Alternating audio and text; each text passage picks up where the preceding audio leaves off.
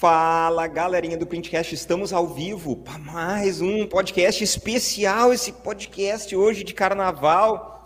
Eu estava imaginando o Kleber ia estar tá que nem a Globeleza hoje, mas não, não foi dessa vez que a gente teve essa oportunidade, Kleber. Não peguei o bronze que eu queria ontem e acabou os confetes, Nossa, graças a Deus. Graças a Deus. Eu fiquei imaginando agora o Kleber de Globeleza, meu Deus. Que cena, hein? Ainda bem que não deu certo. Né, só pintado. Sem nada no corpo, só tinta. Deus o livre. Credo. Peraí só um pouquinho, deixa eu imaginar. Não, não, não melhor não. Quê? não. Pra quê? melhor o, o, gringo vermelho ali, ó. Cancela, cancela o vídeo e começa de novo. É, né? Meu Deus do céu, que loucura, minha gente. Ah, e é tão bom se reunir, né, gente? Interessa se é carnaval, o que que é, nós estamos juntos aí para confraternizar e é uma beleza, né? É muito bom. E tu, Flavião, como é que tu tá, meu amigo? Tô bem, boa noite a todos e bem-vindos a mais uma terça-feira e mais um Printcast. Isso aí, isso aí. E o carnaval como é que foi? Muito agitado? Foi pra Bahia? Ah, cara, fiquei aqui, nesse mesmo local aqui, ó, trabalhando um pouquinho, né? Tem que trabalhar. Tem jeito. Mas tu andou fazendo umas coisas aí que eu sei. O que, que você fala? Quis dar uma de Nilson. Quis dar uma de Nilson. Ah, é, eu fui tentar. Eu fui tentar pescar, mano. Eu só fiquei de olho nisso aí. Eu fui tentar pescar, mas foi uma presepada, velho. Que tipo assim, velho, dava um filme de comédia, mano. Se tivesse filmado, ia dar audiência, viu? O Flávio disse Mas... que chamou um, queria chamar um psiquiatra lá para entender por que, que os peixes não estavam pegando na isca dele e estava só com anzol na linha já umas quatro horas. Oh, mas o cara ah. quer pescar, é a mesma coisa o cara quer projetar, dá certo. Fazer um projeto 3D sem conhecimento e sem computador? É, não dá, né? Mas não aí dá. eu fui lá. É a mesma cara... coisa o Flávio tentando pescar. Tá é com o equipamento errado. Quando eu era moleque, errado, eu pesquei uma vez, quando eu era pequenininho assim. Não, pequeno eu ainda sou, mas quando eu era Uma mais vez, novo. E era minhoca. E o cara me deu um pacotinho de areia, velho. E tipo, a areia não para no anzol.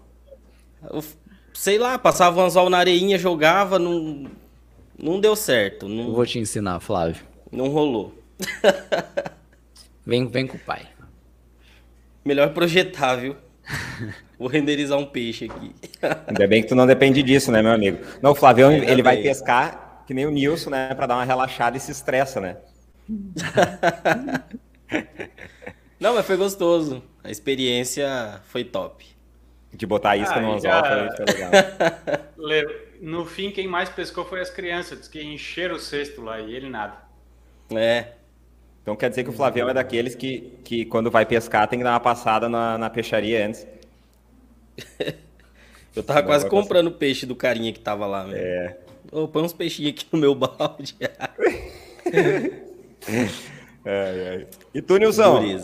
Fala, é galera. carnaval aí, meu amigo? Boa noite. Eu tô aqui na empresa desde as sete e meia da manhã. Fiquei aqui o dia inteiro é, organizando umas coisas ainda, que tem muita coisa para organizar aqui ainda. Parece que estava tudo pronto durante o CV Connect, mas ficou uma bagunça violenta aqui. Então, organizando as coisas, colocando as, as propostas comerciais em dia. Trabalhei bastante hoje, viu?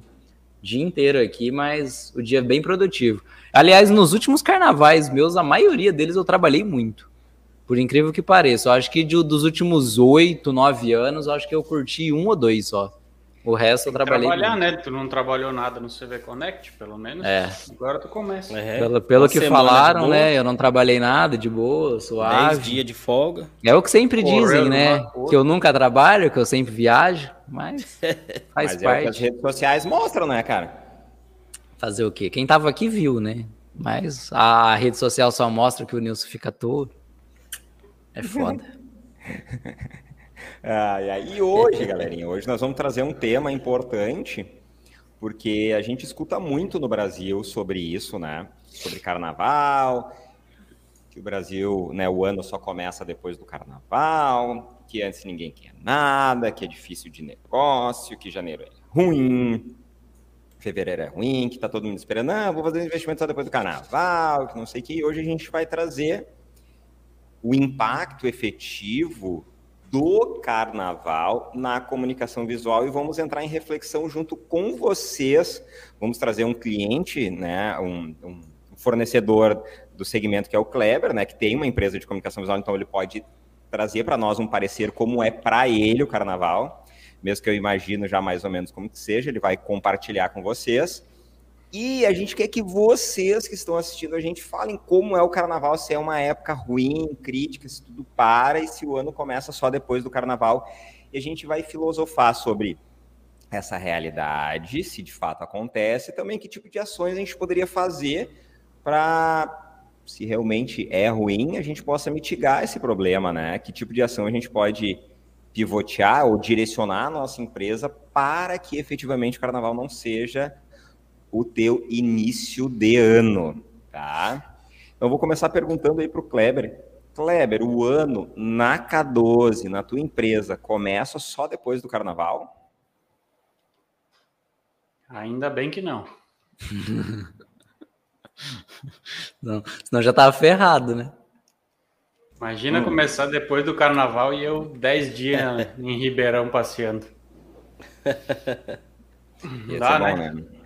Não dá. Ia dar ruim. Não, o nosso ano. Janeiro normalmente é um, um mês mais calmo, uh, mas fevereiro já foi um mês mais ativo um pouco. Já começam as campanhas de início de, de ano letivo, tá. faculdade, e, e volta o processo normal do ano já. Até porque as campanhas antecedem o, o, o período uh, do evento em si, né? Então, se, se, as aulas começam em, fevereiro, em março, em final de janeiro, início de fevereiro, já tem que estar a campanha no ar. Perfeito. Na rua, né? Então, é sempre antes.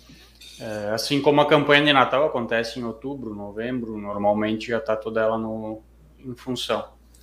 Então, não é, são meses mais baixos, né? O faturamento ele é menor, obviamente. Menor. Mas não para. Obviamente.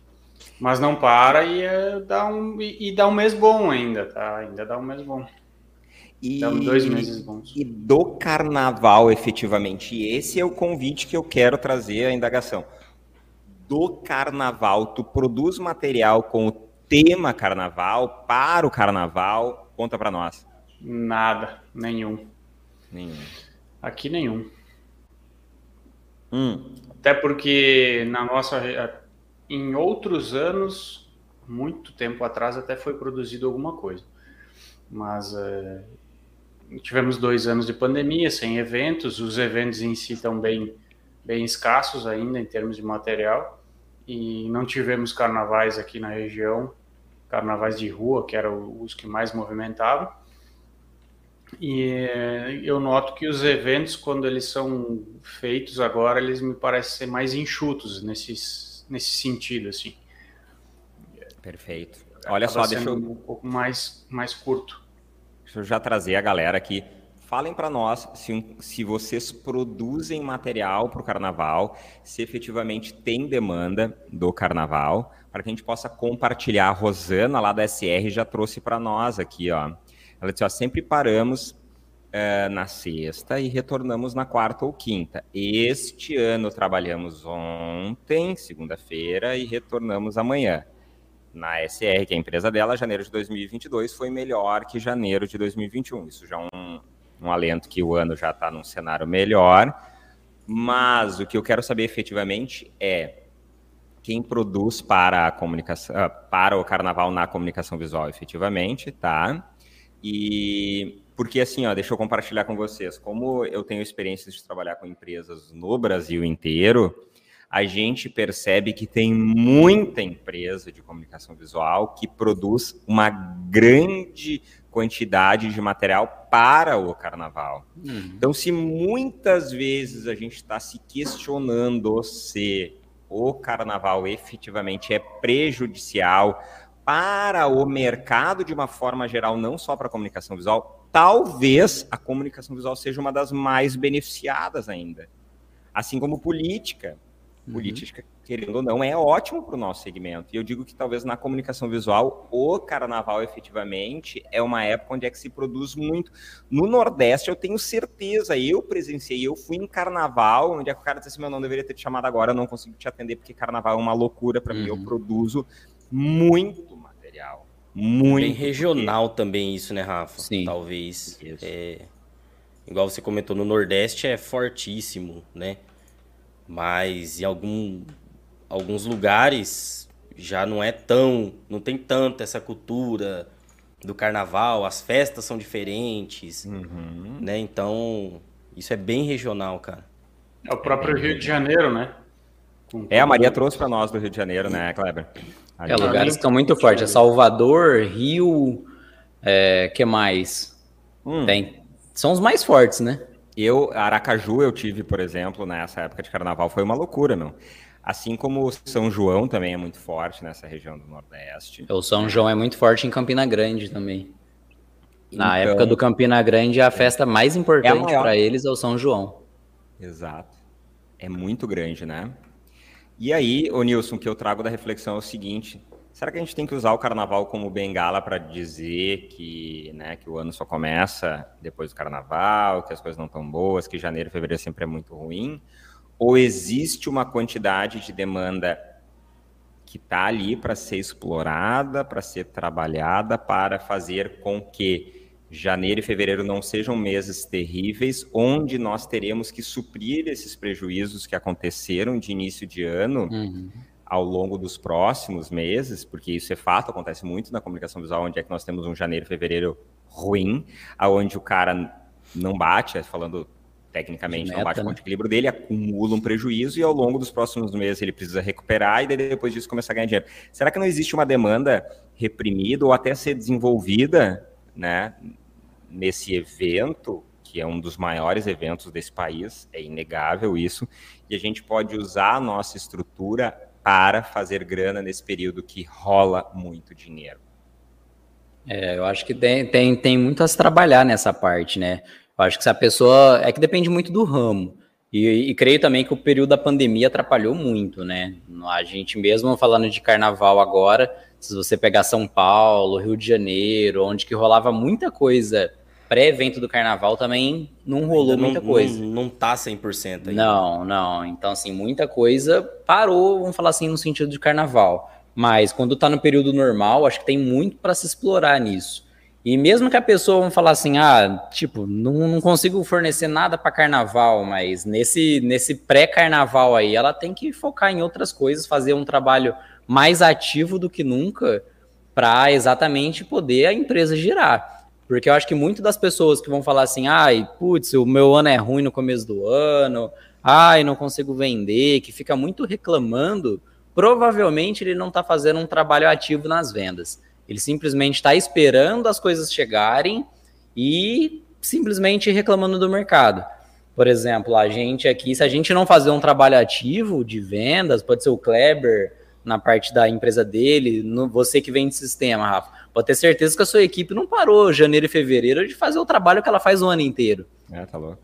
Então, a gente acho intensificou, que... inclusive, né? Exatamente, eu acho que esse trabalho agora ativo, tipo assim, eu tive um janeiro e fevereiro muito bom. Na, na, eu que trabalho com os cursos, vendi muita coisa nesse começo de ano. Então, acho que vai muito também do trabalho que a pessoa está fazendo e não ficar só esperando. E para quem já está nesse mercado aí do carnaval, acho que tem que navegar na onda. Então, se vê oportunidade da cidade que, que o pessoal está investindo, que vai investir em campanhas de carnaval, enfim, tem que cair de cabeça. É igual política. Política, o pessoal se prepara para política na comunicação visual. Por isso que eu acho que tem grandes vendas, a galera se prepara antes. Será que a galera, quando tem as festas de carnaval, se preparam como que deveria ser para política? Porque carnaval tem, to tem todo ano. Algumas empresas eu sei que se preparam, tipo a Uranus, que eu fui em Salvador mesmo, eles atendem praticamente todo o carnaval de Salvador. E eles se preparam todo ano para atender o carnaval. Então vai muito, acho que, da preparação também da, de cada empresa para esse evento que acontece todo ano. E a mentalidade também, tá, igual o Rafa falou no início, né? Talvez quando começa o ano, alguns já pensam assim: ah, cara, o ano só vai começar mesmo depois do carnaval. E ele mesmo se sabota, né? É verdade. Ele mesmo tira aquela energia da empresa, então não faz um, um intensivo ali no comercial, né? E já tem outros que não. Fala, pô, o ano começou. O que, que vai ter? Vai ter isso, isso, isso e aquilo, vai ter carnaval. O que, que a gente pode fazer no carnaval? Então, é, um, é muito questão da mentalidade também, né? Que a gente tem que entrar o ano com tudo, né? É verdade, cara. Eu acho que isso daí tá, tá, impregnado realmente na, na, mentalidade nossa. Porque a gente cresce ouvindo isso, né? Para pra sim, pensar. Sim. É pai e mãe falando isso. Ai, o ano é ruim no começo do ano. Aí, é pai e mãe reclamando de seguro, do IPVA, IPTU. Eu, pelo menos, fui criado nessa, nessa cultura. Eu sempre ouvi isso. Meu pai até hoje fala. Você vai conversar com meu pai no começo do ano. Ah, o ano começou ruim. Ah, mas todo ano é assim. É muito é. cultural isso. Ah, tu até pode reclamar, né? Mas continua trabalhando forte, né? Mas me parece que, que o efeito pandemia tem mudado alguns cenários, assim. É, deu para notar no ano passado que o, o mesmo no, no, no, forte da pandemia, teve muita empresa que não fez as mesmas coisas que 2020. Eles já não deram aquela segurada, não, as coisas só acontecem depois do carnaval. E esse ano, da mesma forma, me parece que, que, que mudou um pouco essa visão de. Porque o que, que acontece agora? Nós temos, a grande maioria tem um, um, um no mínimo um meio ano para recuperar, né? No mínimo, que praticamente é. ficou parado. Né? Então, e, e, se começou a falar, pelo menos na nossa, na nossa área, né? A gente tem falado cada vez mais em gestão, em precificação, em, em processos de melhoria e o pessoal começou a fazer conta, né? Começou a fazer cálculo e ver que realmente ficar um mês, dois meses parado, brincando, literalmente sentado, esperando que o cliente venha até ele, custa uma fatia de outros dez meses, né? É. Para pagar essa conta. E então me parece que o pessoal ficou um pouco mais ativo, assim, pelo menos é o que eu vejo, parenta assim. E, dá e o mercado fechada, né? Todo, né? Por eu, exemplo, se, eu... ele pega os, se ele pega os primeiros meses, já dá um, um puta resultado negativo, o cara já brocha o ano inteiro. Já dá uma é, desanimada. É, mas eu. É, e ele tem que correr atrás o ano inteiro, né? É, eu falo assim pela minha audiência. Que foi. Acho que foi anteontem, ontem. Eu coloquei uma. Um, uma enquete, né? Para saber quem estava trabalhando, quem tinha parado. E 70% tava ralando, entendeu? Isso da minha audiência. 30% tinha parado no carnaval e 70% estava ali ativo.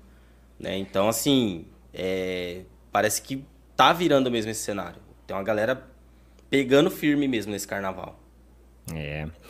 Mas, assim, é, uma das coisas assim que, que eu levo em reflexão é que muitas vezes essa crença, e a galera trouxe bastante, o Leandro trouxe para nós, que é, é, uma questão de uma lenda mesmo, que não funciona, então o pessoal trouxe bastante esse, esse tema aqui nos comentários. E para mim, o fato do cara não aproveitar essa oportunidade de fazer grandes vendas nesse período de alta demanda, que é um período de alta demanda para o nosso segmento, o cara não aproveitar esse momento para dizer assim, se tem demanda, eu vou vender para esses caras, mostra o, a forma com que o cara vai trabalhar o ano inteiro, entendeu? Ele vai ficar esperando algo aparecer para ele para que ele possa responder um e-mailzinho com uma proposta, para que ele possa fechar o pedidozinho padrão, torcendo para que a proposta dele seja a menor, para que ele feche. Então, só mostra. Gente, pensa, cara, meu, tu é um cara que, que, que é em uma capital, uma região muito forte é, de movimentação. Porto Alegre, Rio de Janeiro, São Paulo. Tanto, que porra, velho.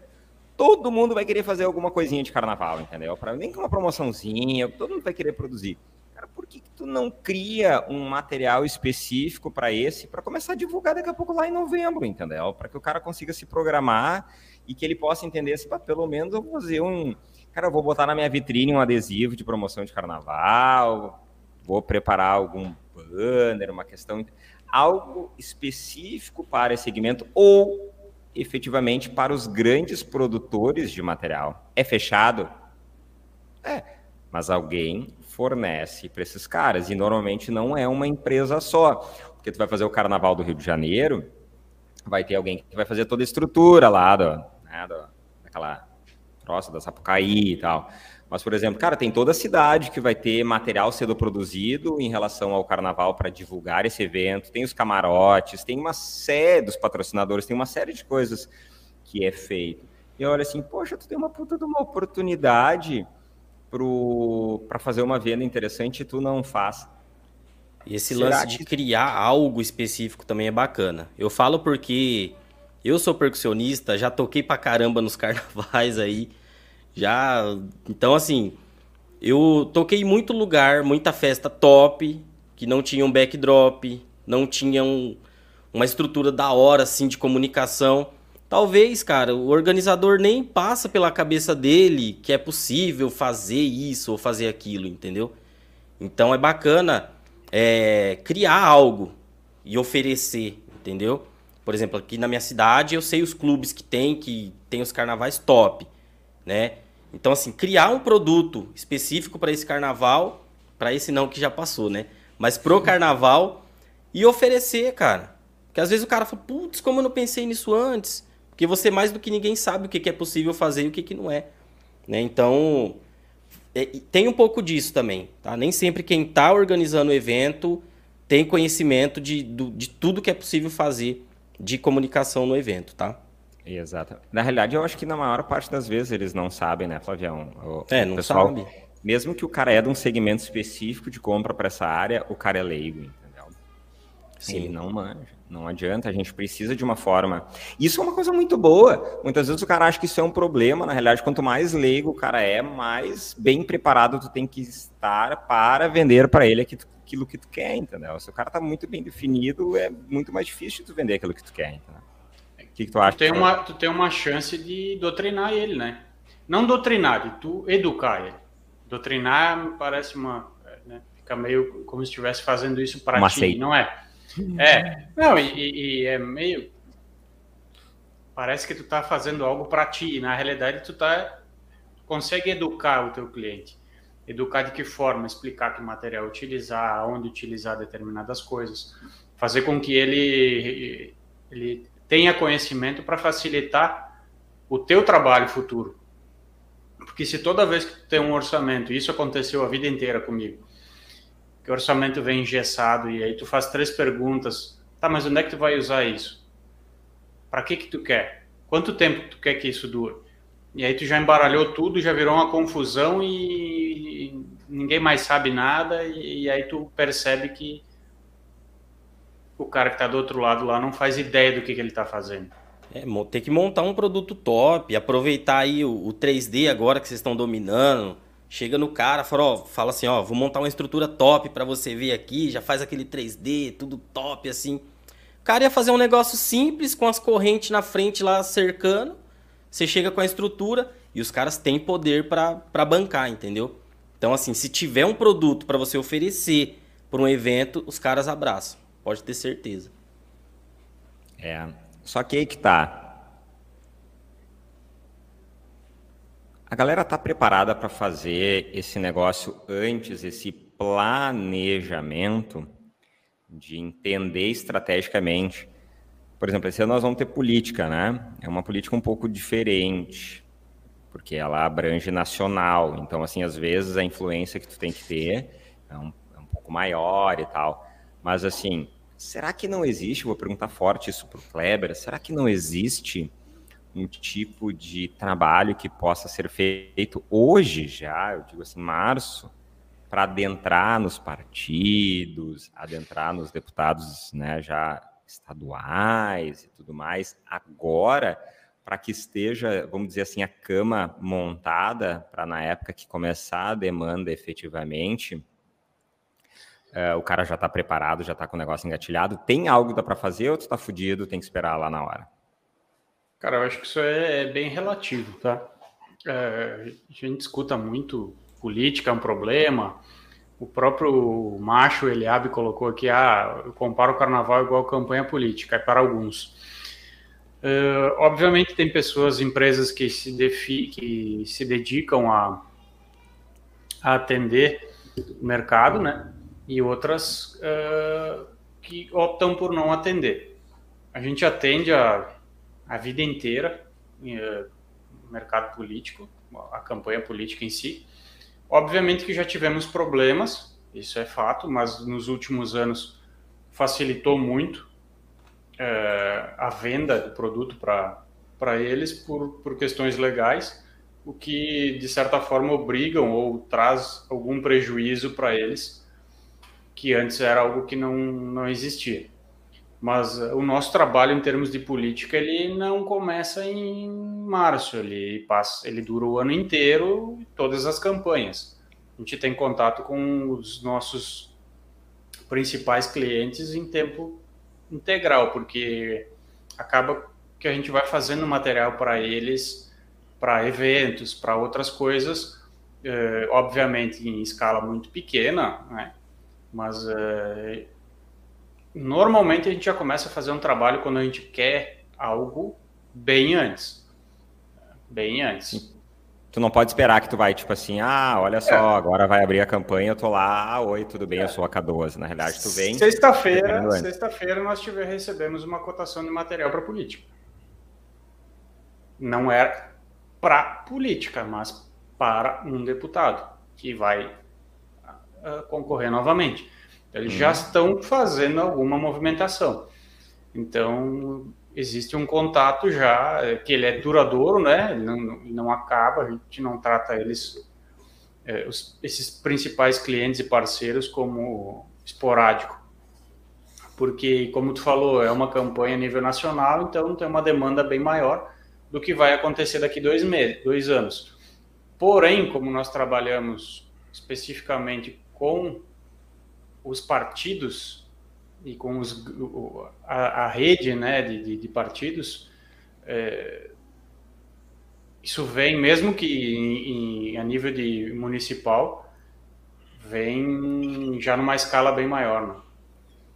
Tá, mas olha só, o Eliabe trouxe para nós uma, uma questão interessante, então, né, que, que gera reflexão, dizer assim, ah, carnaval e política, né, ele considera muito, muito parecidos e é para alguns, né. Hoje, o Kleber tem interesse em continuar pegando campanha política? Ou para ele tanto faz, ele não está nem aí, não quer pegar? Tenho. Tenho interesse porque mesmo em época de campanha política eu tenho demanda para isso. Então, tu quer ser esse alguns. Com certeza. Dentro dessa, porque é uma demanda dentro do que tu atende, uhum. dadas as características de preço, demanda de promocional e tal, te interessa, né? Exato. né? Uhum. Então tá, então por que esse é o convite? E para mim esse é o maior problema do empresário da comunicação visual, tá? Que é o seguinte: ah, mas isso é para alguns. Beleza, concordo. Assim como atender a Coca-Cola é para alguns, atender o Walmart Brasil é para alguns, atender a rede Piranga é para alguns, tudo é para alguns. E por que esse alguns não é a tua empresa? Que tipo de trabalho? Cara, o que, que tu quer fazer efetivamente da tua vida que tu não está focando onde é que o dinheiro está? Tudo vai ser para alguns. Ah, mas é que eu não consigo atender Ipiranga. Ah, mas é que eu não consigo atender carnaval. Ah, mas eu não consigo atender o MDB aqui do meu estado. Mas é que isso é para alguns. Um beijo pro macho aí, mas eu tô botando a, a, reflexão efetivamente que é sempre tu vai ficar acreditando que esse serviço bom que dá resultado vai ser para outros e não para tua empresa. É, e se nós falar, trazer essa reflexão para cá, para a mesa, com exceção do Rafael, que tem um software que foge do, da comunicação visual em si, né?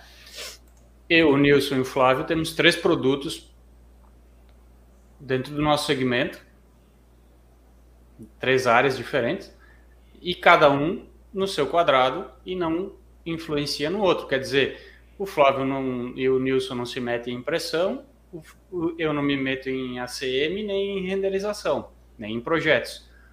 É a mesma reflexão que eu falo, que a gente faz quanto à questão da segmentação, nichar. Problema justamente do mercado de comunicação é que dá para fazer muita coisa. E aí, já falei várias vezes do, do, do macho aqui, do Eliabe. Se ele se especializar, e me parece que é algo que ele quer, na questão dos luminosos de LED, Neon. dos Neon, Neon LED, hum. ele está segmentado, ele está fora do mercado, do, do mercado prostituído, entre aspas, né? Do hum. faz tudo. Ele pode fazer outras coisas? Pode, tem problema nenhum. Mas com certeza nem, ele vai sair do, da briga do preço do, da lona, do adesivo, da fachadinha e de vários outros produtos que a maioria fica se batendo. O, o Clebão, é, duas pessoas mandaram aqui, ó, tipo a Rosana e o André, tipo assim, ó, não trabalha com material promocional, então não consigo atender política. É, a política e carnaval são oportunidades de promocional. Vamos falar assim, ó, eu não sou desse ramo, mas você que, vai, que é vai poder me falar melhor. Tipo assim, ó, o Kleber não atende trabalho promocional, não é o foco dele no dia a dia, ele trabalha com maior qualidade, ele bate na propaganda dele para atender clientes no longo prazo, com materiais, uhum. vamos falar assim, de primeira linha. Uhum. Mas porque o Kleber trabalha só com primeira linha, ele não pode atender o promocional nesse tipo de campanha? Boa. Uh, então, aí é a mesma coisa que eu vou te perguntar. Vou fazer a reflexão e uma analogia com um ACM. O Nilson trabalha com um ACM para revestimentos, chapas de 4 milímetros, pintura Kinar, uh, trabalho top. Tu consegue trabalhar num poliéster 018 se, o, se, tu, se tu achar que é importante para ti, se fizer sentido. Consegue? Uhum. A técnica é a mesma, o processo é o mesmo. Vai mudar o produto. Quer dizer, se eu chego para ti e digo, Nilson, eu quero uma fachada que vai durar seis meses. Seis Até meses. A técnica pode mudar, na verdade. Perfeito, mas, mas o procedimento é o mesmo, entendeu? Uhum. O que, que a gente faz? Nós, nós temos uma estrutura que consegue produzir uma demanda alta. A simples... Qual é a grande diferença? Em vez de eu utilizar um material de qualidade, eu utilizo um material profissional. Eu aumento a produtividade dos equipamentos, isso faz com que eu, os equipamentos imprimam em menos passadas, eles se tornam mais rápidos, mais produtivos, diferente do que eu faço no dia a dia. Então, uhum. por exemplo, se hoje eu produzo 60, 70 metros quadrados por hora num equipamento, no meu dia a dia, no, no período normal, eu vou produzir 130, 150, 190 talvez, num, num período promocional de campanha política. Quer dizer, o meu custo é o mesmo, meu custo produtivo de hora é o mesmo, vai mudar o material e a produtividade, consequentemente, o meu custo. Por isso que eu consigo me tornar competitivo e, e atender o mercado promocional. Ou seja, é uma questão então de decisão. É uma decisão. De negócio. De é, por negócio. exemplo, é igual chegar uma, que... uma, uma, oportunidade para mim, por exemplo. Ah, eu só trabalho com a semi-top, mas, meu, vai ter que fazer um fechamento aqui provisório, vai ter que trabalhar com 3 milímetros, metalão e no rebite aparente ainda, que ninguém uhum. gosta. Uhum. Mas se é uma oportunidade que eu posso chegar, fazer rápido e no final vai me dar dinheiro, é uma, só uma questão de escolha minha, correto? É, tem algumas, algumas uh, alguns detalhes especificamente falando, se tratando disso, que talvez seja um agravante, que é a questão da tinta. Tá? Por que, que o pessoal fala muitas vezes, ah, não tenho condições de atender política? Por quê? Porque são os volumes absurdamente grandes, num período de tempo Curto. absurdamente pequeno. Uhum. Então, o que, que acontece? Tu tem que ter produtividade. E a grande maioria das empresas de comunicação visual não tem equipamentos para isso, a não ser birôs de impressão que são Entendi. específicos nisso. Por exemplo, trazendo para o teu negócio, é a mesma coisa comparar um cara que corta com uma router de 2 por 1 um, ou 2,5 por 1,5 um e um cara que tem três seccionadora. Sim. Entendi. Cara, é, o cara é, não, não vai ser competitivo. Uhum. Para fazer uma, duas fachadinhas por semana, ok. Mas ele tem que fazer 15, tá morto. Ou seja, se for para atender um vereador, ele consegue. Se for atender é, o presidente, ele não vai dar conta. É exatamente mas, isso. Mas eu acho que a gente pode ir um pouco mais além. A questão é, com o volume que nós temos de política, tá? Quanto que custa, sei lá, uma, uma Prisma Jet hoje? 180, 200 mil reais, não faço ideia, tá? Cara, com máquina, volume. Máquinas de grande formato, 1320, cabeça industrial, já num alto volume de produção, hoje de 180 para cima. Máquinas Beleza. de confiança, tá? 180 ah. para cima. Não Nós estamos falando. Campanhas, falando Rio Grande do Sul, Paraná, São Paulo. Vocês não concordam comigo que uma campanha é o suficiente para pagar a máquina às vezes? Com certeza absoluta. Se tiver tudo redondinho não, e as não... contas batendo, com certeza. Não está relacionado muitas vezes ao fato do cara não ter três seccionadores, entendeu? E a questão é, não, peraí, se tem demanda, por que, que não vai ser eu que vou fornecer e vou comprar três seccionadoras se ela vai se pagar? Estratégia, né, Rafael? É, Estratégia. É, Começa... é onde que entra. É. Mas se o cara faz dois negócio, meses, é. Dois, dois, três meses do ano acumulando prejuízo, por que, que o cara não faz? O bonitão do nosso amigo Cezinha, que está aqui, chegou agora, uh, no podcast dele, ele fez uma referência ao Gaúcho Brabão, que tinha, que tem dois equipamentos e o que ele tem de cabeça de impressão nas máquinas dele dá para comprar uma fazenda. Leve indireta. É... Leve indireta para ti. É, não, ele mandou, inclusive, mandou o link e disse: assiste a partir do minuto tal. O é... que, que eu quero dizer com isso, cara? nós fizemos exatamente isso. Nós tínhamos dois equipamentos com quatro cabeças de impressão e em duas campanhas nós duplicamos os equipamentos. Nós dobramos a capacidade produtiva deles com o fruto das campanhas. Então, numa campanha eu dobrei um equipamento, na outra campanha eu dobrei outro equipamento. E mesmo assim deu dinheiro. Então, mas foram estratégias a ser tomadas. Pô. A gente pensou nisso. Quero ter os equipamentos ociosos para pegar demandas grandes em curtos volumes, de, em curtos períodos de tempo. Então, só que eu entendo porque o cara tem uma máquina pequena, ou daqui a pouco até tem uma máquina grande, uma com uma baixa produtividade, ele atende o mercado normal que precisa e exige uma qualidade. Aí ele paga um valor um pouco alto na tinta e ele não tem volume produtivo. Aí ele se torna incapaz de competir com outras empresas que estão focadas nessa demanda. Agora outra observação. Posso... aqui. É, eu ia. Pode, pode fazer, depois de eu faço outra. Hoje, com esse com essa aparição aí do aluguel das impressoras, seria viável também? Eu não, não entendo, tá?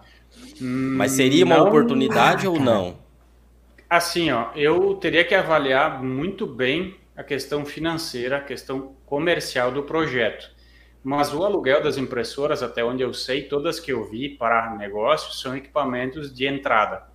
São ah, equipamentos de baixa capacidade produtiva.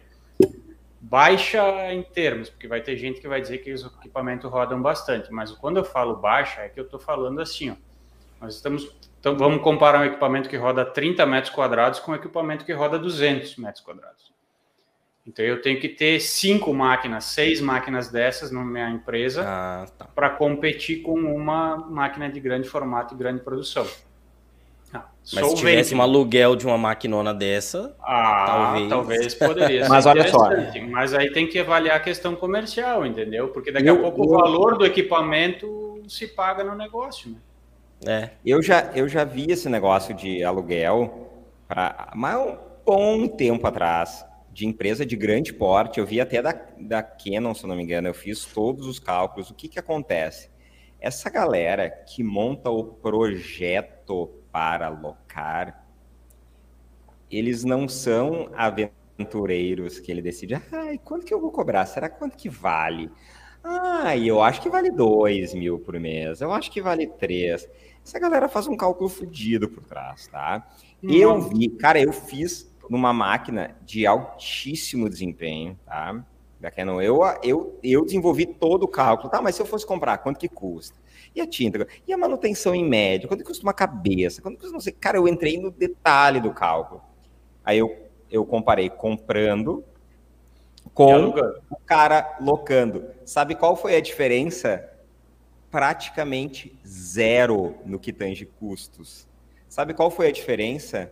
está relacionado ao fato do cara não ter crédito ou não, entendeu?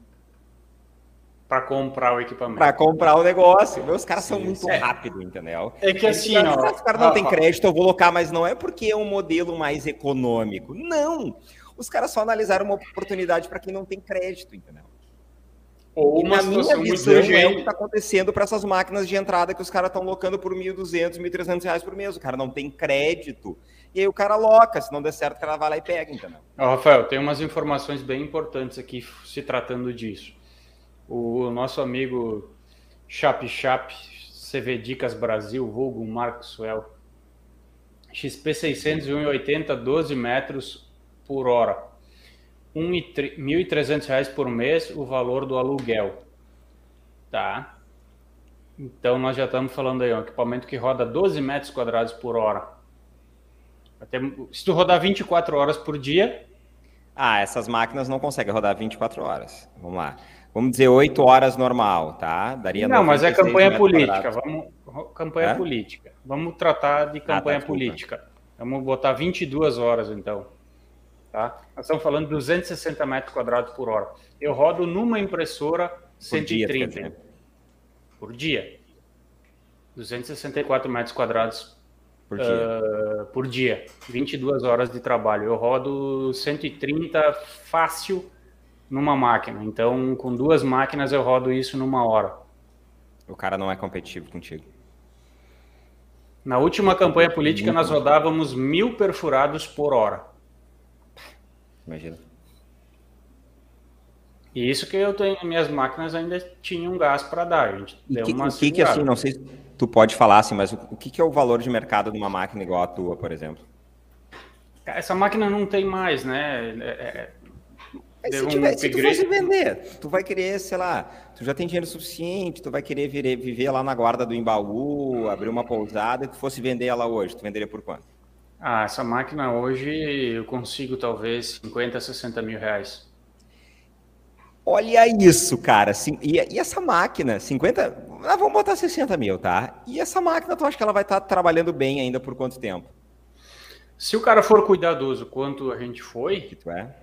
Roda tranquilamente 4, 5 anos ou até mais. O que pode acontecer, anos. pode durar, rodar mais 10 anos. O maior tá, problema é que 5 anos, se for 5 anos, 60 meses, 60 mil dividido por 60 meses, não sendo engenheiro, não preciso ir tão, né? Não, não preciso tão detalhe, dá mil reais por mês. O custo de comprar uma máquina usada igual a do Kleber custaria mil reais por mês. Essa outra máquina custa 1.300. Eu estou falando em depreciação, tá? Se o valor de mercado residual dela depois de cinco anos fosse zero. Claro que tem alguma manutenção nesse processo e tudo mais, mas nós temos gordura para trabalhar nisso, entendeu? O que eu estou dizendo é visão. Ai, pois é, mas eu não. Fala, Tsuji. Posso agora, posso jogar fogo então na conversa? Atira, pode, atira a gasolina que o fogo está aceso. Salva! Então tá, então vamos lá. Vocês estão falando que a gente tem que investigar o mercado, certo? Fazer um trabalho na política ter a visão lá na frente e investir no equipamento, certo? Hum. Quantas vezes que a gente já falou aqui no Printcast que a gente tem criado, vai criando a demanda, cria, terceiriza e depois vai comprar, né? Hum.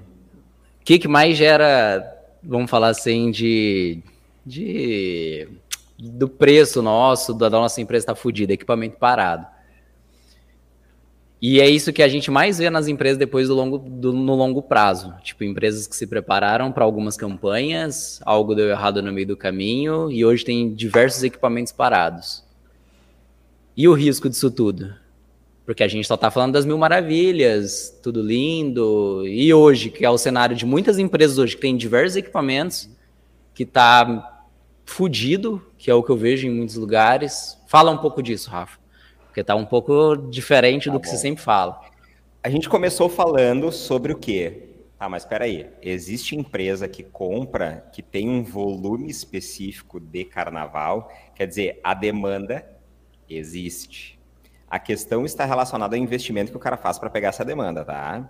Então, assim, eu. Mas eu tô. E, e, a empresa que não, não atende esse mercado ainda? A demanda existe, tá lá fora. Vamos lá, eu, eu fosse entrar na comunicação visual hoje, né, e eu quero atender, o Kleber é birô e tal, eu não estou dizendo que o cara que fica fazendo revestimento de fachada que tem que pegar a campanha política, não é isso. É um nicho específico, beleza? Nós somos empresários, nós não somos funcionários públicos que têm estabilidade e garantia, beleza? Então é o seguinte, sabe Tu sabe o que eu acho? Por exemplo, eu não acho problema nenhum o cara ficar dois anos com uma máquina parada, não tem problema nenhum. Desde que, por dois anos, ele fez um planejamento. Por dois anos, a minha máquina vai ficar parada enquanto eu estou desenvolvendo o mercado de política, de mídia exterior, por exemplo, que o Kleber atende, de carnaval. A questão não está relacionada ao fato do cara comprar um equipamento, deixar dentro de casa e não ter ainda a demanda. Está relacionado ao fato dele desenvolver, porque o empresário de comunicação visual ele vai lá e compra equipamento achando que comprou a venda. Essa é a diferença. Exatamente. Tá bom? Não está relacionado ao fato dele investir na compra. Está relacionado a ele achar que quando ele conseguiu comprar, ele comprou a venda. Essa é a diferença. Uhum. Não, concordo. Só que será que a galera tem bala para aguentar esse período? fazer o planejamento para isso. Estratégia, meu querido. Estratégia. Não, eu, eu, eu, eu não estou discordando com vocês, cacete. Eu concordo com a posição entendi, de vocês. eu, eu só estou falando para quem está escutando a gente aqui, às vezes, que não tem esse planejamento, não tem essa visão no longo prazo, o cara vai lá amanhã e vai querer comprar uma máquina. E achando que no final do ano ele vai atender a política e vai ganhar dinheiro, Nilson, entendeu? Nilson, por exemplo. Sacara a, a ideia. Mas eu vou te dar um exemplo todo mundo do mercado de comunicação visual, todo mundo, praticamente, raras exceções, não tem relação alguma com algum nível político. Uhum, Uma cidade concordo. pequena. Ele conhece um uhum. vereador, ele conhece um prefeito, um ex-prefeito, um alguém, tá? Antigamente existia uma máxima que dizia que com sete ligações tu chegava onde tu queria. Não precisava, ah, tu quero chegar em quem? No Mark Zuckerberg. Em sete ligações tu chega no Mark, no Titio Mark. Hoje, com o advento da rede social, a gente consegue talvez mais rápido. Então, se eu chegar para ti e dizer assim, Nilson, tu conhece alguém de influência aí em Ribeirão que possa ter acesso ao presidente do maior partido e tal, vai me dizer, cara, eu consigo chegar no cara assim. Tu chega pro cara e tu faz uma proposta pro cara irresistível. E o cara vai dizer, ok, eu vou fechar contigo, Nilson. Se tu tem conta, se tá tudo calculado, tá tudo certinho, tá amarrado em contrato, tu conseguiu fazer o negócio, pegou bala na grana, meu, tu termina a campanha e joga fora a máquina. Só que o que, que acontece é que a grande maioria das vezes o processo é exatamente o contrário, como o Rafael falou. Eu vou atender campanha política. O cara compra o equipamento, monta o material e começa a ir atrás da demanda. E aí ele vai bater no quê? Ele vai bater numa galera que está a vida inteira fazendo isso. Que já tem todos não vai entrar. que tem todos é. os relacionamentos, que tem todos os contatos, que está sendo atendido já há muitos anos. Ele vai ter abertura? Vai. Por quê? Porque eles querem sempre todo mundo no menor preço e eles vão tirar o, literalmente leite de pedra. Então eles vão cotar com o cara, vão tentar espremer, e aí o que, que acontece? O cara chega para mim e diz: Kleber, eu tenho 40 mil adesivos, eu vou te entregar a arte. Quinta-feira, ao meio-dia, eu preciso que tu me entregue aqui sexta-feira de manhã às 8 horas. E aí eu vou dizer, cara, eu não consigo. Eu consigo te atender 10 mil às, às 8 da manhã e consigo te, te, te entregar os 40 mil até o final da sexta-feira. Daí ele faz o quê? Nilson, tenho 40 mil adesivos para rodar, preciso que tu me entregue amanhã às 8 horas da manhã. E tu tá lá assim, ó, e tu diz, beleza. E esse é o processo normal que acontece na maioria das vezes. Não, eu... ah, olha só, eu tenho, eu tenho uma polêmica para trazer para nós, o nosso querido amigo Chap Chap, né? Como diz o Kleber, vulgo Maxwell. Ele trouxe o seguinte, ó. Não poderia perder a oportunidade de trazer isso. Ele botou assim: eu compro a máquina e o serviço vem junto. Sou do contra. Beleza, meu amigo. Então eu vou fazer um desafio contigo agora, tá? Vou fazer um desafio contigo. Eu vou te mandar um modelo de uma VUTEC da EFI que custa 4,8 milhões. Vou dizer para te comprar ela e trazer o serviço junto. Sabe por quê, mano? Porque na realidade tu já, tu já faz exatamente aquilo que a gente acredita. Tu tem demanda para o negócio, tu uhum. vai lá e uhum. compra. Eu estou dizendo que tem galera que vai lá e compra uma Votec, claro, exagerando, a gente está indo ao extremo. É, tá? É, mas não precisa, pode pegar uma máquina de 400 pila. É Exato, é o Maxwell achar. não vai lá e compra uma máquina de 600 mil, entendeu? Ele tava lá e comprou uma máquina de, sei lá, uma UV nova que ele comprou, uma laminadora, que é trabalhos que ele tem demanda e tá tudo certo. Ele não vai lá e projeta. Agora vai lá e compra uma máquina, uma Vutec de 4,8 milhões para ver se tu vai ter serviço para ela. Tu vai quebrar, entendeu? Só por quê? Porque tu não vai ter demanda, porque aquilo que tu te posicionou não vai ser. Vou te dizer mais, vai lá e compra agora 10 seccionadoras. Tu não vai ter demanda. Então, esse, o extremo ele reflete uhum. a realidade, que não é a máquina que gera demanda. Está relacionado ao fato, tu já tem a demanda e tu acaba desenvolvendo novos equipamentos, novas soluções para o teu processo, ficar mais eficiente, com melhor qualidade. Essa é a diferença por mais que tu acredite que tu compre o equipamento e depois tu gera demanda, na minha visão é o contrário. é, mas, mas exatamente por isso que eu, eu toquei no assunto aqui, exatamente porque às vezes tem muita gente que está escutando, por exemplo, esse podcast, que é um ex-funcionário, que acabou de abrir a empresa, é o que o Kleber estava falando, por exemplo. Não, o Kleber, sentido a tua, é, tua o, o, Kleber tem total influência, vamos falar assim, no mundo político lá na região dele, entendeu? Pensa que eu sou um ex-funcionário do Kleber, tô com uma empresa agora no começo, tô escutando esse printcast e, tipo, meu, vou comprar uma máquina e vou atender Dá política. aquela empolgada, né? É, vou, meu, o Rafa falou, meu, esse mercado é foda, eu vou atender política. Só que se o cara não fizer um estudo antes, ele pode descobrir depois que o mercado já está na mão de grandes pessoas com influência há muito tempo. Você acha que se eu comprar uma impressora agora eu vou conseguir atender os clientes que o Kleber atende? Dificilmente. Dificilmente. Entendeu? Então tem todo um relacionamento, tem todo um tempo que a pessoa vai ter que trilhar para poder atender esse mercado. Para quem já não está inserido, claro, né? Eu tô falando de pessoas novas que tá querendo entrar. Tipo o Nilson. O Nilson ia ser um bosta se fosse entrar agora nesse mercado de política, porque eu não tenho influência nenhuma com essa parte de governo, de governador, de, de prefeito, vereador, eu não conheço ninguém. Então, se eu fosse, por exemplo, comprar uma impressora, eu ia ter que estudar muito, fazer muito relacionamento antes, porque eu não teria demanda, entendeu? Tá, mas se tu quisesse, por exemplo, hoje o Nilson quisesse atender esse segmento de impressão para política, mas tu quiser mesmo, com afinco e dedicação, sabe quanto tempo tu levaria? Ah, pouco. Pouco Uma tempo. velho. Na próxima tu já estava investindo, porque tu ia passar um ano pensando nisso, investindo, com como certeza. entrar, tu ia estudar. Para quem vende para política? Quem consegue? Na realidade, a, a informação ela tá de graça e hoje com o nível de relacionamento que a gente tem, dificilmente em meia dúzia de ligação ele já ia ter as respostas com parceiros, Sim. amigos de outros lugares, de outras regiões.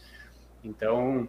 Mas é por isso que mas é, mas o empresário não pode esquecer de fazer a parte dele. É isso que eu, que eu tô deixando com bem claro. Com certeza aqui. absoluta. Exatamente. Então eu ia ligar pro Kleber, eu ia ligar pro Rafa, eu ia ligar para um monte de gente que é amigo meu e igual falou, em sete, oito ligações eu já ia entender mais ou menos como que funciona. Mas a galera não pode ir de muito assim, de, de bobo entrar em qualquer mercado. Isso para qualquer mercado, né? Aventureiro. Política, exatamente. Por que, que muita gente toma no rabo? Exatamente porque vê alguém fazendo, acha que é simples, não tem nenhum caminho para ela ir, ah, eu vou fazer isso aqui também e dá ruim. É o que acontece que muita gente no, no mercado, ah, é. você me dá dinheiro. O cara vai lá, compra uma tupi, começa daquele jeito e bate cabeça. Entendeu? Acho que é, é, bom deixar essa, essa parte, porque o que vai fazer diferença no negócio mesmo é o empresário, as decisões que ele toma por trás lá da impressora, que vai fazer ele ter sucesso ou não. Não simplesmente o equipamento que vai fazer dinheiro para a empresa. Resumindo, se eu tivesse feito uma ligação, eu tinha pego peixe. Eu não tenho dúvida. Nem que fosse para peixaria. Nem se fosse para servir de isca para o próximo maior. Hum. Exatamente. Ô, Rafa, tem uma colocação aqui que é daquelas que a gente gosta. Do Luiz Alberto Conrad. Uma da penúltima ali, antepenúltima. Prefiro duas máquinas de 50 mil do que uma de 100 mil. E aquela frase que eu tenho, um, com todo respeito, Luiz, não é nada pessoal, mas eu tenho um ódio dessa frase. Eu tenho um ranço dessa frase. Quem tem uma não tem nenhuma. Eu vou explicar por que eu tenho um ranço dessa frase. Porque eu ouvi do dono de uma empresa, num processo do equipamento, que ele me disse que quem tem uma não tem nenhuma, querendo justificar do porquê que a minha empresa estava parada e o equipamento dele não estava funcionando. O que, que eu quero dizer com isso?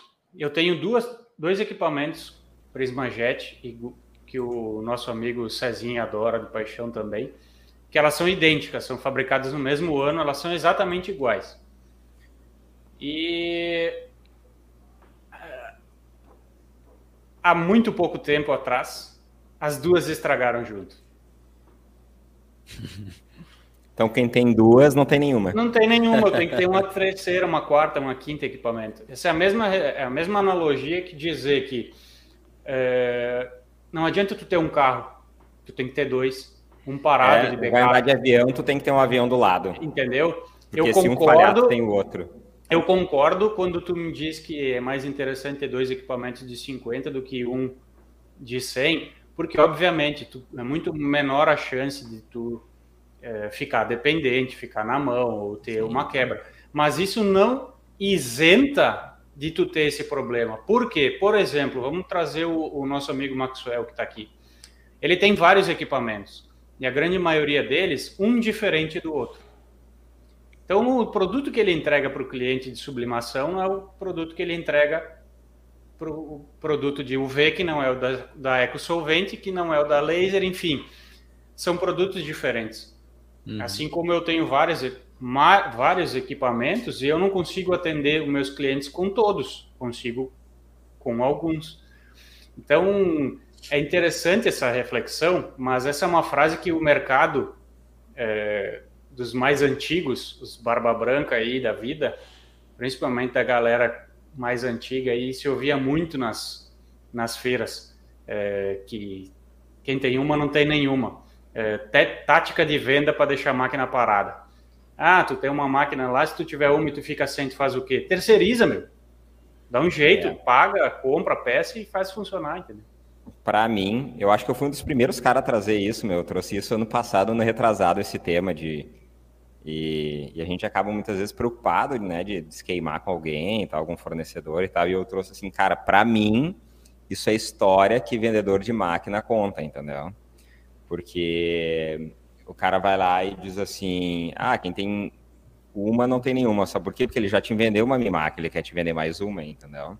A não ser que seja coisinhas baratas, né? Uma fresa com uma tupia. É, aí eu concordo. Cara, impressora. a impressora até, é foda. Até uma máquina de 30. Tem, tem seu fundo de verdade, Rafael. Não dá para. É, não, claro. Tudo, né? Tem seu fundo. Mas o problema é que o custo de ter é uma segunda alto. máquina proporcionalmente Sim. ao valor de Pô. mercado, ao valor do uhum. negócio, é absurdo. Aí tu vai me dizer, Kleber, mas tu tem, sei lá, eu, quantas máquinas tu tem? Tu tem... Cara, ok, mas quando uma para, eu ligo pro meu técnico e cara, bota no Sedex, bota no avião, dá um jeito, faz funcionar, roda. É muito mais barato é para mim. Existem alternativas para quando der o problema na máquina. A máquina não para toda semana, entendeu? Exatamente. Então, se tu faz a tua manutenção preventiva, se tu tem uma rede de parceiros, não precisa ter, ser na mesma cidade, pode ser numa cidade que o cara não é concorrente contigo. Existem formas mais baratas de tu mitigar esse problema relacionado ao fato de a tua máquina parar. Mas existe uma outra questão, quem tem uma, não tem nenhuma, não é, é, se for só usada na questão da máquina estragar, essa questão está resolvida na minha visão. Mas também tem a questão de, de dar uma elasticidade de demanda, tipo assim, ah, veio uma oportunidade que tu não perdeu, ok, mas aí vem à tona novamente, entendeu? Tipo assim, cara, mas será que não tem um parceiro na, né, uma cidade a três, quatro cidades vizinhas que tu possa fazer esse, essa parceria com ele? É, trazendo, o pessoal da comunicação visual tem um negócio com terceirizar, né, cara? Tem. Mas não Mas é eles têm um maneiro, né? eventualmente. Mas eles têm Mas um você motivo, falou terceirizar, Flávio. todo mundo já não, não. Mas não. é que eles têm um motivo, Flávio. Vamos, eu, eu sempre sou advogado sim, do diabo sim. e eu gosto de bater bastante. E agora eu vou ter que defender. Por quê? Porque o nosso mercado, com raras graças a Deus, essas raras exceções estão aumentando. Cada vez mais nós temos profissionais de qualidade empenhados, uh, buscando a excelência, buscando, uh, tendo caráter, que eu acho que é a principal que falta no nosso mercado, é caráter. Que o cara pode até não ter condições técnicas de atender, mas ele, ele tem caráter para se der um problema, ele resolver o problema do cara. E qual que sempre foi o maior problema? Cara, eu preciso de alguém para resolver meu problema. Não tem. Todo mundo vende e não entrega nada. Aí o Nilson, o Nilson pega duas obras e ele diz, cara, eu preciso de alguém para me ajudar. Se for. Porque todo mundo que ele conhece, ou ele teve que ir na prática ir lá e se ferrar até achar alguém que atende ele e ele pode dizer, cara, tá aqui o projeto, executa, ou ele se ferrou. Então, ah, mas é eu acho que uma pessoa que tenha, que tenha bastante contatos assim, cara, eu acho que dificilmente vai passar por esse problema, cara. Eu acho que é mais Mas aquela é que... pessoa que é muito fechada e de repente precisa. Aí ele se Mas é aventura é que... em um e outro. Flávio, tu, tu pensa que assim, ó, hoje em 10 minutos a gente resolve isso. Porque eu entro no Instagram, eu entro no Facebook, eu entro na internet, eu cato a vida do cara. Mas há 15 anos atrás, não eu tinha. não tinha isso. Era Google. É. E aí, meu, era uma página na internet. Que eu não tinha nem Google Maps para saber se aquele lugar existia ou não. Aí o cara vendia um negócio, tu só ia descobrir quando abria a caixa, entendeu? Mudou muita coisa, né, cara? Aí tu pega, fecha um serviço com alguém uh, lá no Ceará, uma adesivagem lá da, da Coco Bambu lá em Ceará. Manda os adesivos para alguém e alguém adesiva para mim. Daí quando tá pronto o cara me manda a foto. Cara, que merda é essa? Então hoje a gente consegue, tem grupo, tem muita informação rolando, mas há anos atrás não existia. Entendeu? Sim, sim. Esse que, que dificultava bastante essa questão, né? Olha esse material, olha esse comentário aqui, curte isso aqui. O Leandro, nosso parceiro, tá sempre com a gente aqui. Leandro, eu vou te usar de exemplo aqui, vamos lá. Mas é sempre assim, o gás acaba só quando estamos fazendo a comida. Beleza. Quantas vezes tu faz comida por dia? Duas vezes, três vezes. Quantas vezes tu imprime por dia? É óbvio que o gás vai acabar em um momento que tu está utilizando ele, entendeu? Máquina é parada não estraga. A questão não está relacionada ao fato que o gás vai acabar no momento que tu está fazendo comida, porque a máquina vai estragar em um momento que tu está trabalhando. A questão Sim. é que tu tem que ter o cara do gás para te entregar a porra do gás em 7 minutos, em 10 minutos, em 15 Ou minutos. Ou ter o gás em casa reserva, né? Ou ter um gás em casa uma reserva. Uma peça, uma placa, alguma coisa que realmente Essa faça é a sentido. questão. Eu compro gás na minha casa e sério, cara, o que que né? Eu fiz, eu tenho um gás reserva, entendeu? Eu estrago um gás, eu boto lá. Só que qual que é a depreciação? Quanto que me custa ter um gás reserva na minha casa? 115 reais. Só que não me custa, eu só troco. Então, ao invés de tu ter uma máquina inteira, analisa aquilo que mais estraga do teu equipamento. O que, que mais estraga do equipamento, Kleber? Tu deve ter uma noção. Ou tu não precisa nem ter as reservas, as peças sobrando na tua casa. Tu tem Mas que ter uma tem que ter um contato.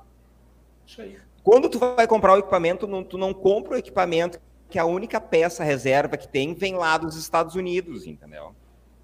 Esse é, esse é outro processo de escolha. Tu vai ter que escolher o seguinte, tá, mas quem é tem assistência técnica na minha região? A minha é. assistência semana passada, semana passada nos grupos aí rolou bastante hum, bastante discussão sobre isso, sobre alguns equipamentos. E é isso que eu falo sempre quando me questionam, quando eu presto alguma consultoria na compra de algum equipamento ou auxilio alguém nisso. O equipamento que é bom para mim não é bom para o Rafael, pode não ser bom para o Nilson, pode ser não ser bom para o Flávio.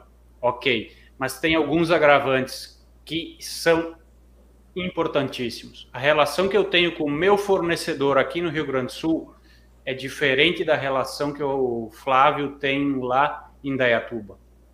E isso muda todo o cenário. Porque não adianta o equipamento ser excelente quando ele estraga ele ficar na mão. É. Então, essa, esse feedback, às vezes, ele é muito importante. É, é ter um, uma relação com um técnico, com alguém de uma loja que vende peça, enfim. O, o, a gente conversa muito com, com os parceiros, a gente troca muita informação sobre isso. E, então, não adianta o Nilson ter uma dizer que o equipamento X ou Y, Z é excelente se o macho lá no Pará não tem só vai falar com os golfinhos, com as baleias lá, não tem o que fazer. E com as Kombi 72 tá lá que ele conversa. E com as Kombi 74, não é 72. 74, era um pouquinho mais nova. Não tem o que fazer. Então, essa relação, muitas vezes, ela é mais importante do que propriamente o equipamento. Porque o equipamento vai estragar. Em algum momento ele vai estragar. O teu carro vai furar pneu, ele vai, vai estragar. O avião tem estraga, se o teu, Só tem que saber se o mecânico vai atender o telefone quando tu ligar. Ô, Nilson, Cara, olha, a gente começou falando de carnaval, velho. Você vê onde foi parar, né? mas foi, mas foi, foi levando o tema, né? Não, não, saiu. Foi tudo por causa da, de uma demanda do carnaval, depois virou é, política, depois virou cara. empresário. Tá tudo, tudo faz caminho. sentido pro tema, né? Exatamente. Teve é. até um pessoal que falou: ah, comunicação visual não é só impressão, mas é que o tema puxa mais para impressão. Hoje é, a gente está falando de evento, de carnaval, de política, então não é falar de ACM, entendeu? Por isso que a gente está falando mais dessa, dessa pegada de impressão digital mesmo. Viu, Aí, de novo, volta, na verdade, para o empresário que está por trás da, da máquina de impressão. A gente não está falando de máquina, a gente está falando de escolhas. Sérgio, o Kleber está falando agora de equipamento, então não é o equipamento certo ou não, é a sua decisão. Por isso que eu falo, decisão de equipamento em qualquer deles, não pode a gente ficar terceirizando para outra pessoa. Porque é um tal de tomar decisão em grupinho de WhatsApp que eu não tenho paciência para isso. Qual é a melhor então, máquina? Nossa, é, qual é a melhor máquina? Qual que é aquilo? Nossa, eu não tenho paciência para isso. Então... No nosso grupo do CV Connect, o que aconteceu essa semana? Um colega lá, um aluno, tá extremamente feliz e contente com o equipamento, com o atendimento que ele estava com assistência técnica, inclusive se colocou à disposição para falar com o dono da empresa, para ajudar um outro que estava puto há 90 dias com a máquina parada e ninguém resolvia nada. Nós estamos falando do mesmo equipamento, da mesma empresa, do mesmo distribuidor, a mesma coisa. E é a mesma máquina. E às vezes a, o tipo de serviço é diferente. Às vezes o Kleber vai ter uma urgência no tipo de serviço dele que o Nilson não vai ter. Então, até isso influi na decisão de, da compra do equipamento. Eu acho que é, são, são N fatores que a galera não pode terceirizar. Tem que buscar informação, tem que perguntar, tem que, tem que se informar, mas a decisão final tem que ser do empresário. Ele tem que ter essa, essa noção. Sabe? Não tem uma fórmula mágica, né? Não, tipo, e ele pode buscar toda a informação e errar. É, e, e o que acontece também? Isso é global, cara. Eu recebo diariamente a galera mandando, viu? Qual que é o melhor render? Aí eu falo assim, pô, o Corona Render. Ah, mas não roda no meu PC. Então não é o melhor para você. Não é o melhor para você, entendeu? então assim, isso é global. A galera acha que vai perguntar para alguém, né? Tipo, é isso, você vai responder e tá tudo certo. Ah, vou lá, comprei. É, e mesmo assim, Flávio, resolvi minha eu, vida. Se eu te der a receita do bolo completinha, mesmo assim, tu vai ter que colocar os ingredientes na panela, vai ter que mexer, vai ter que ligar o fogo, o Sim. forno e vai ter que assar. Mesmo Sim. assim. Então não adianta. O máximo, é, o máximo que a gente pode fazer é o direcionamento, né? Mostrar um caminho, ó. É, é aqui, ó. É, esse é o caminho. E mesmo a receitinha de bolo que tá lá do melhor padeiro do mundo, se você for fazer na sua cidade, a umidade do ar pode ser diferente, o seu bolo dá uma bosta. Entendeu? Pode ser é. um fator que pode jogar merda no ventilador. Mas o bolo aí tava bom, hein, Ribeirão, hein? Tava, tava né? bom. Tava bom. Eu me senti em casa em Ribeirão, viu? Gostou, Clebão? É, calor e úmido que nem aqui, inferno. Não, mas é que você pegou na época diferente. Aqui em Ribeirão não é sempre quente e úmido, não. Nossa. Normalmente aqui é, é quente e seco. É que você pegou num período atípico aqui na cidade. Já me deu um motivo para voltar, então tem que, tem que ir aí em uma outra época. Vou te chamar na época que tiver tudo seco aqui, você vai ver. E deu sorte a chuva, né? Que não choveu, né, mano? Se tivesse chovido em Cara, choveu 10 dias antes e depois que todo mundo foi embora, choveu. Choveu. Deus estava com a gente. Pedrão estava com a gente. Foi top. foi bom demais. Faz aquela chamada especial pra galera ainda que que não tá ligado. Ah, né? eu fui substituído agora. É, arrumou uma voz mais sexy, uma voz mais bonita que eu, então não vou nem fazer. Faz aí, Flávio. É o Kleber ah, que faz, então, né? Mas tem que ser voz sedutora. Os dois radialistas aí, eu tenho que fazer. Radialista é o, é o Palmitinho. Se ele fosse falar, é, é, você que tá assistindo o Printcast aí, vai. Já tasca o dedo no like aí, vamos tasca embora. O dedo é barbada. Não, agora Galera, falando sério. Vai, ah, eu ia falar. Galera, vamos ver quantas pessoas tem aqui, né, pra, pra, pra ver. 24 pessoas, tem 22 likes, então já deixa aquele like, pessoal, para quem ainda não, não deu show, aquela curtida no nosso vídeo. Pro YouTube entender que não é só rostinho bonito, mas tem um conteúdo também bacana para entregar aí para vocês. Então, toda terça-feira a gente está aqui, não importa se é feriado, se é carnaval, a gente está aqui do mesmo jeito, tirando um pouquinho aqui do nosso tempo para entregar pelo menos alguma informação aí é, que seja relevante para a vida de vocês. Pode ser uma, um bate-papo, mas alguma coisinha sempre vocês vão levar de bom aqui é, de toda terça-feira. Então, se você ainda não é inscrito no canal, vai lá, entra lá no, no canal do Printcast, se inscreva, ativa o sininho para você sempre ser notificado aí toda terça-feira. E é isso. Não deixe de compartilhar os vídeos, fiquem aí até o final. E obrigado aí para vocês que também, em pleno carnaval, acompanham aqui 100% o nosso vídeo. E é isso. Ô, Tsuji, o, o gaúcho da Foco, ah. é, de Tuparandi, como ele fala, é, trouxe aos gaúchos passa vergonha perto do churrasco do Nilson. Por quê? É. Por que gaúcho? Tava bom? Tava bom.